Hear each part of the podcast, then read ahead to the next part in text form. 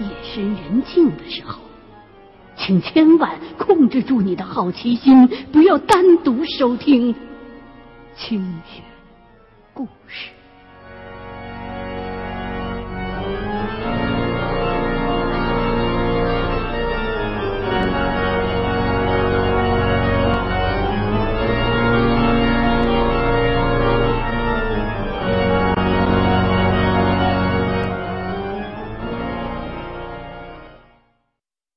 一个人的火很旺，就会一直赢钱，这可不是赌场乐意看到的。他们呢，就必须要利用小鬼，把手气旺的赌客的肩膀上的火，运气之火给拍小喽。同样，如果赌场老板想要讨好某个重要人物的话，那么哪怕这个人当时特别的倒霉，是个倒霉蛋儿，他们呢，也能让这小鬼把这个人肩头上的火苗给山旺起来。尽管没有确凿的证据，但是我想，十赌九输这个定论，恐怕也多少跟这些被养着的小鬼有关系。至于赶走小鬼的方式，一般呢就是踢翻供着小鬼的那只香炉。可是这回我们虽然能大致判断这小鬼是赌场养的，却无法具体查出到底谁是养鬼的人。可能是老板，也可能是假扮成发牌员的其他的什么高手。那既然踢炉子行不通，我们呢就只能用别的法子了。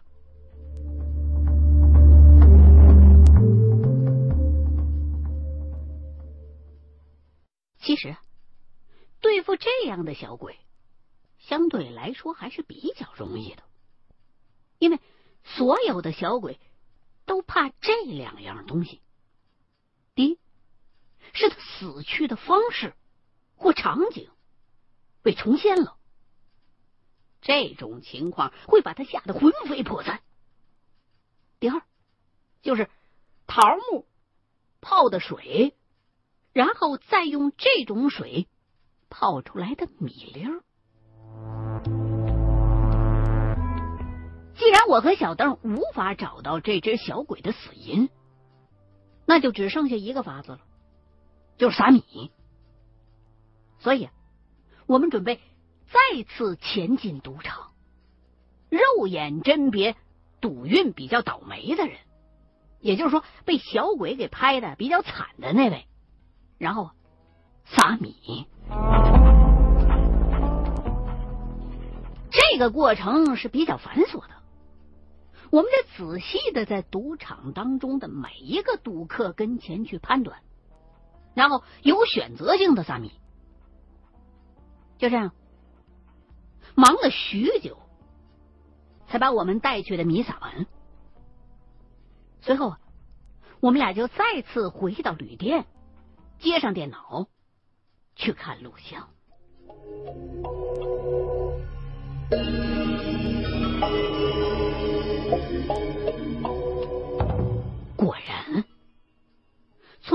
录像当中看见，我们俩用米撒到了一个小鬼之后，他非常迅速的跑进了屏风后头的一扇门里头。通过之前的踩点调查，我们俩已经知道，屏风后头的那道门是一处公用卫生间。里头格子很多，地方很大。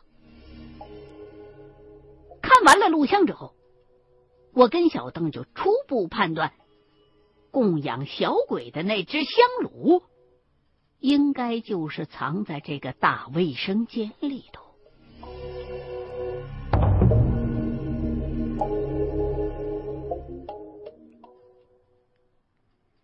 当我们两个第三次回到赌场的时候。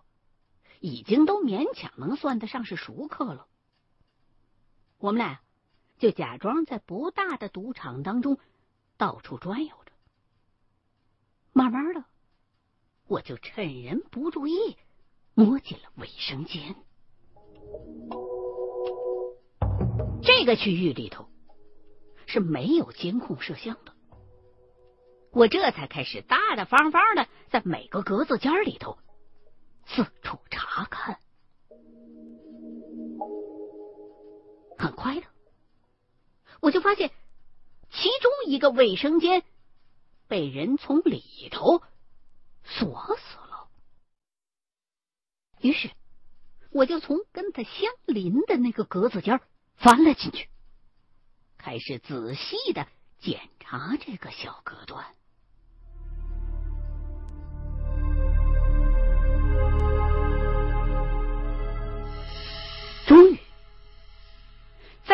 水马桶没注水的水箱里头，我发现了一只很小的木质香炉，炉子当中还插着三支已经烧完了的香。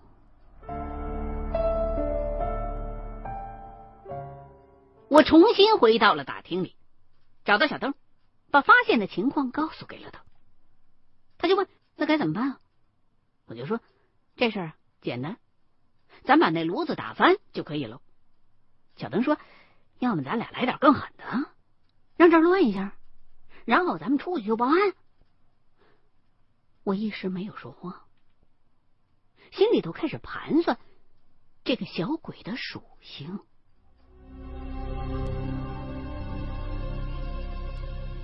虽然练小鬼的人不一定都懂茅山术，但是这种人或多或少都是懂一些易经的。这些人会出于自己不同的需求，用不同的方式来炼制属性不同的小鬼。从我刚刚在洗手间里边看到的那只香炉的质地来看，这小鬼啊。应该是木属性的，这属于那类比较低级的小鬼，很容易被打发。可是呢，现在邓兄的意思是想要让这个地方小倒霉一下，那就不能太简单打发了。最后，我们俩商量了一下，邓兄就决定给这个小鬼改改姓。他呢，就去了卫生间，在那只木头香炉的香灰里头埋进去了一面小镜子，然后又把香给续上了。出来之后啊，他就说：“咱们再看看，有动静再走。”他之所以这么做，是因为有一个道理，众所周知，这个镜子。是能够反映出每个人最真实的面貌的。可是呢，镜子当中所呈现的所有的光影，都是跟实物相反的。那些死去的亡魂，最害怕的就是看见自己现在真实的样貌。而他又续香，则表明这小鬼的主人在召唤你呢。但是。现在由于小邓做的手脚改变了这炉子的属性，所以小鬼接到的指令和他接下来的做法也就会发生相应的改变。身在赌场当中的我们俩，现在肉眼虽然还是看不着那只被供养的小鬼，但是我们知道。这只小鬼啊，已经开始在让那些赌运不佳的人变得大赢四方了。很快的，赌场里那种赢了钱之后得意的欢呼声就开始此起彼伏。现在是时候离开了，我跟邓兄连筹码都没退，径直出门开车离开，同时打电话报了警。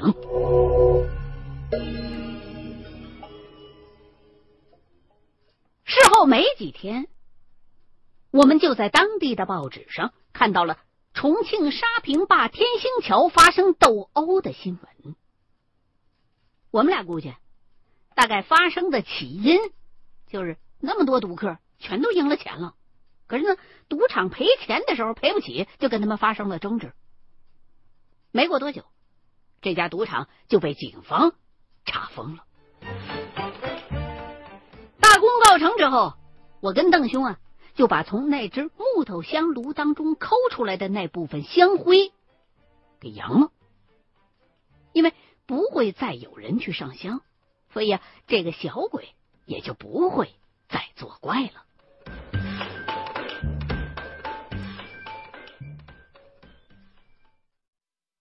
二零零七年的时候，我偶然认识了一位中年人。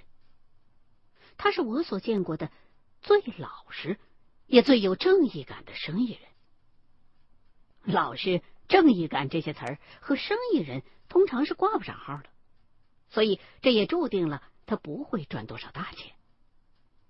可虽然如此，他在自己的太太和儿子心目当中却是一名好丈夫、好父亲。二零零九年，这位好父亲被查出身患癌症，是肺癌加上转移性肾上腺癌，已是晚期了。但他还是硬拖着身体工作，希望给老婆赚足养老的钱，甚至还想给儿子再挣上一套婚房。但是，他带病的身体已经无法给他足够的精力了。那一年的年底，他终于住进了医院。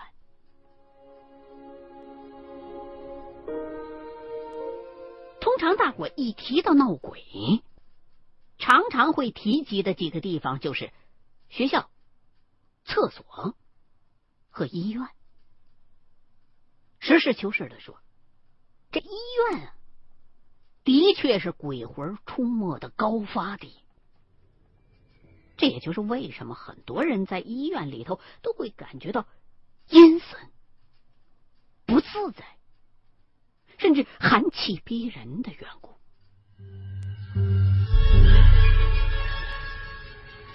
当这名中年男子迫于现状不得不住进了医院的时候，我就知道他再也不会有康复的机会了。所以，趁他还能走动的时候。我去医院探望了他，告诉他出去走走，想去哪玩就去哪玩玩吧。他的儿子很懂事，辞掉了工作，带着父亲从重庆到西安，从西安到凤凰，从凤凰到丽江，从丽江又到三亚，玩了整整一大圈直到父亲感觉身体实在不行了，才把他带回来，重新住进了重庆市中医院。进行最后的保守治疗。我这个朋友的身体这时候已经是每况愈下了。我和他也算是忘年之交，所以常常去探望。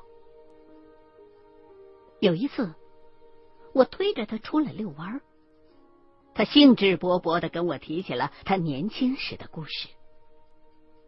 他出生在五十年代。当过民兵，上过山，下过乡，是恢复高考之后的第一批大学生。毕业之后进厂子车间工作，后来又因为工作出色被提升为经理、副总。可春风得意之际，他却被小人陷害，蹲了七十多天的监狱。出狱之后，他一直想办法在为自己申诉。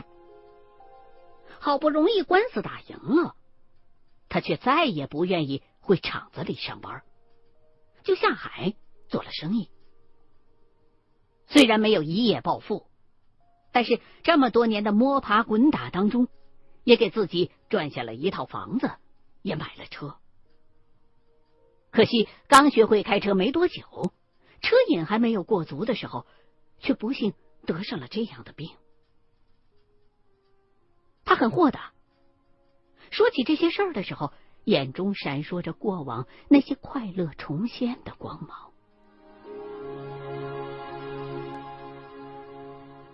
也许人这一辈子，只有到了生命的最后一刻，才能够了悟出人生当中哪些才是最值得回味。和珍重的吧。他知道我是做什么的，希望我能够送他最后一程。他说：“人这一生其实很简单，哪怕你经过无数的大风大浪、大起大落，最终还是一抔黄土，殊途同归。”他絮絮的跟我抱怨，说现在的生活条件太差了，空气、环境、水源、食物，甚至伴侣，没有哪样是可以放心的。他很后悔自己没有珍惜身体，可是又想问：如今自己得了癌症，到底是他不珍惜身体，还是生活环境注定了？他只能拥有这样的结局。听他说让我送他一程，我就知道他已经看透了。我告诉他：“你放心，我会让你走的好好的。”他临终的那一天是二零一零年的八月十三号，再过两个星期就是他。五十五岁的生日了，他的儿子带着儿媳和全家老小，在医院替自己的父亲过了最后一个生日。我在场看着，说替他们照相。他儿子二十八年来。第一次坐在父亲的脚前，细心的替父亲洗着脚。在这个过程当中，儿子的双唇一直颤抖着，想哭，又不愿让父亲看见，只是低着头。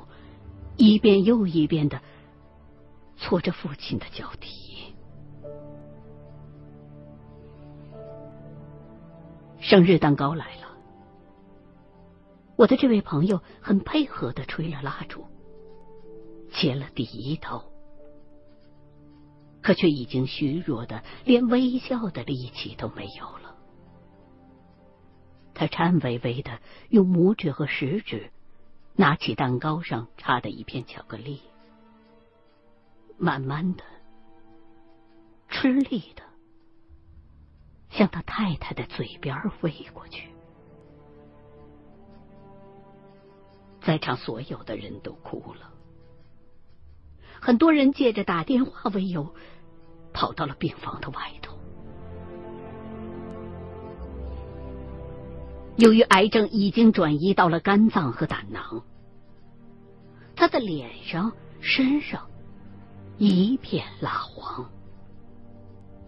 但是我照的照片当中的他，却还是显得那么的从容。我再一次对他承诺，会让他走的平静。和安详。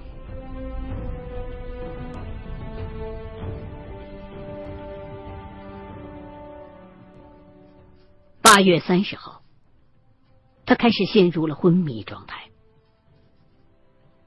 仅仅过了一天，他就咽了气。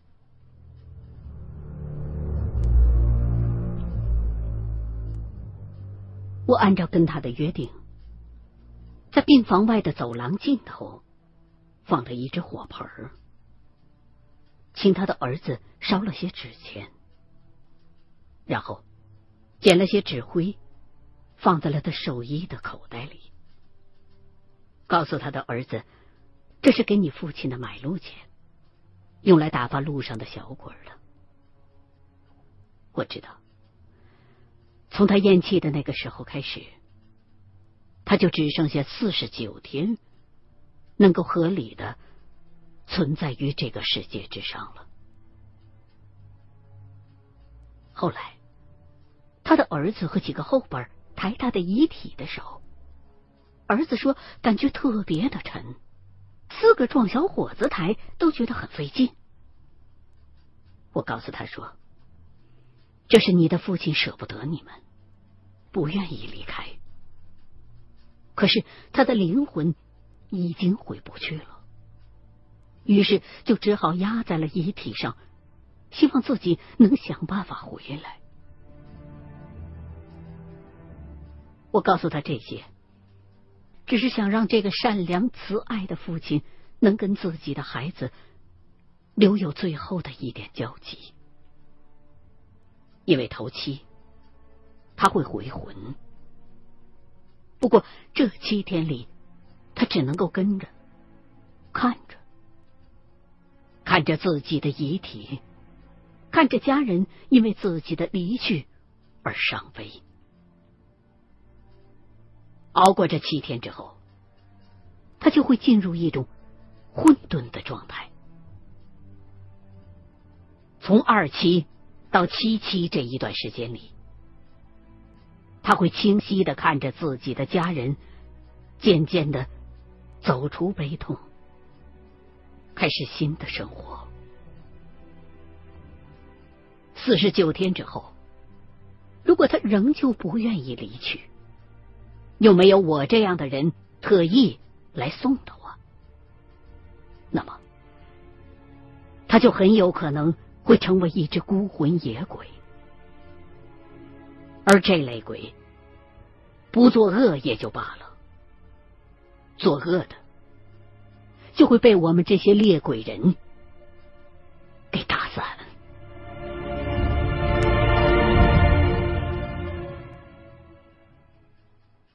到了安乐堂，我去听后，偷偷的点了一支通魂香。简短的跟亡魂说：“你放心去吧，有我呢。别跟着家里人游荡了，去你怀念的地方走走吧。”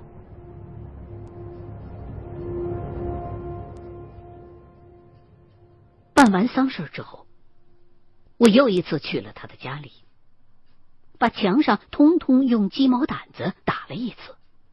让他的魂魄不用眷恋，早早的去该去的地方。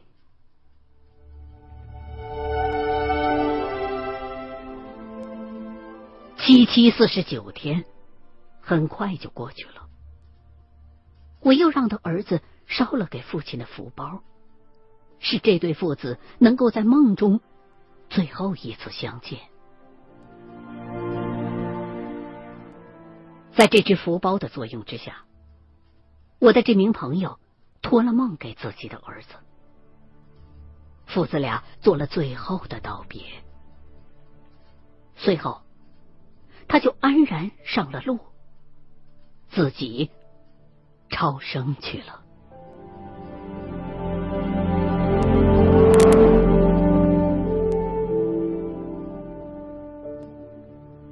我至今仍然和这家人家来往频繁，除了因为敬重逝去的故人之外，也因为我一直深深、深深的被这个家庭的亲情感动着。